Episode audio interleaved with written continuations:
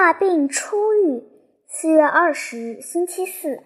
万万没有想到，自从跟父亲做了那次美好的旅行，并如此高兴地回来后，我有十天再没有见到乡村和天空。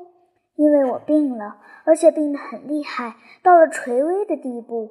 我听到母亲的抽泣声，看到父亲的脸色苍白苍白的，他眼睛直勾勾地凝视着我。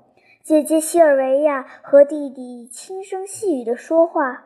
戴着眼镜的医生有时来看我，说着一些我听不明白的话。真的，我差点到了要与所有人告别的时刻。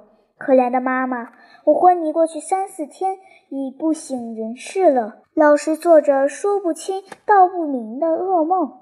我仿佛看到我二年级的老师来到床前，因为怕惊醒我，用小手绢捂住嘴巴，不叫咳嗽发出声来。我模模糊糊记得，我现在的老师俯身吻我，用胡子扎我的脸。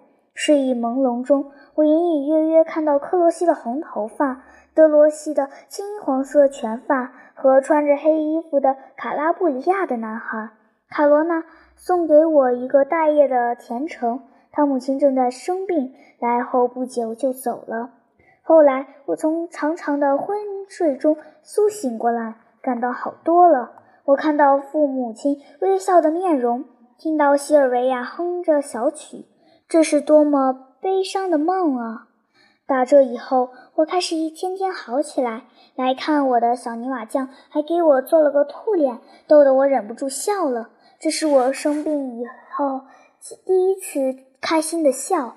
小泥瓦匠病后脸变得稍微长了一点，但兔脸照样做得好极了。可怜的小家伙啊！克列蒂来了，卡罗菲也来了。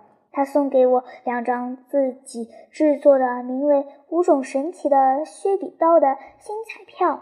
这小刀是他从贝尔托拉大街一位旧货商那里买来的。昨天我睡觉的时候，波列克西也来看我。他没有把我叫醒，只是在我的手上贴一贴他的面颊。他是从父亲的铁工厂直接来的。脸上还沾着煤灰，在我的衣袖上还留有黑乎乎的痕迹。我醒来后看到，还真高兴。仅仅几天功夫，树木都抽出嫩绿的叶。父亲把我扶到窗口，我看见孩子们带着书本跑着去上学，心里真羡慕他们。不过我也会很快回校的。我迫切希望尽快能看到同学们，看到我的课桌。校园、街道，听到近来学校里发生的种种事情，重新打开我的书和作业本，似乎我一年都没见到他们了。可怜的母亲啊，她变瘦了，脸色苍白苍白的。可怜的父亲啊，完全是一副疲惫不堪的样子。来看我的同窗好友踮起脚走近我，轻轻地在我的头上亲吻。想到我们终有分别的一天。我感到莫大的悲伤。也许我跟德罗西和另外几个同学将继续在一起学习，可其他人呢？第五个学年一结束，我们将各奔东西，再见不到面了。